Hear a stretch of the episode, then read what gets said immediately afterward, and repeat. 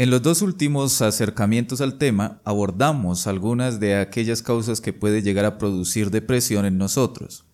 Lo hemos hecho con el propósito de que cada cristiano vele en ello y con la ayuda del Señor y su palabra luche contra el abatimiento, pero también para que aquel no creyente encuentre en Cristo la esperanza. Considerando que somos cuerpo y alma, Dijimos que una primera causa es aquella que tiene que ver con nuestra salud física, ciertas enfermedades que por sus efectos en el cuerpo pueden conducir a la persona al abatimiento.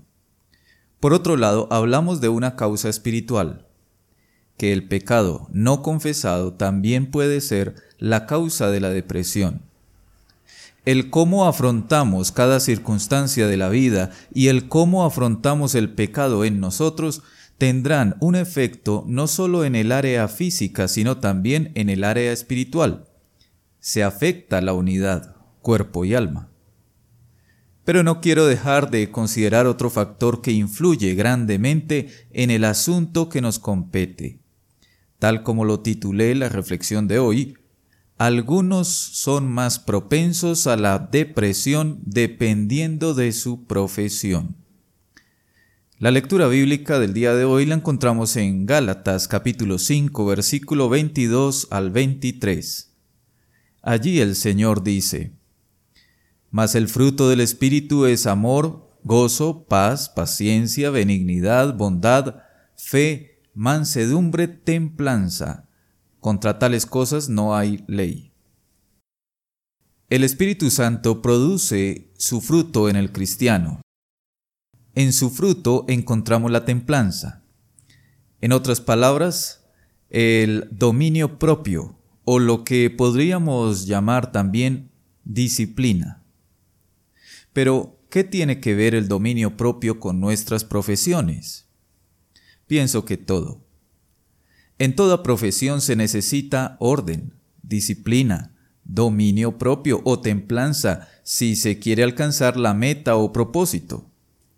Ninguno de nosotros buscamos el fracaso en nuestro oficio. Queremos siempre hacer todo lo mejor posible para que nos vaya bien. Pero existen ciertas profesiones u oficios donde la depresión puede estar más al acecho que en otras. Son aquellas donde la persona debe fijar su propio horario de trabajo, como por ejemplo las amas de casa, los trabajadores independientes o quienes por su cargo en la empresa pueden permitirse ciertas libertades. Aquellos que tienen su horario laboral ya fijo, juntamente con sus deberes programados, son poco expuestos a la depresión. Esto sucede porque su trabajo no depende tanto del dominio propio y la disciplina personal, y por tanto pocas veces se atrasan en sus labores.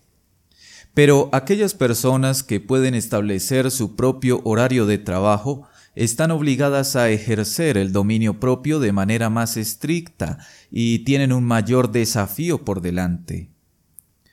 No sé cuál sea tu profesión, pero cuando hice una encuesta sobre la depresión, el 54% de las personas que dijeron haber sufrido de depresión eran las amas de casa y los trabajadores independientes, es decir, personas que pueden fijar sus propios horarios y que necesitan ser más disciplinadas.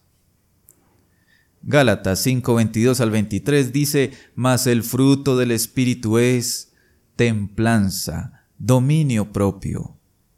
Gracias a Dios porque Él nos ha dado de su Espíritu, quien produce en nosotros el dominio propio en medio de nuestras profesiones, para que seamos librados, entre muchas otras cosas, de la depresión. Dios te bendiga. Hasta pronto.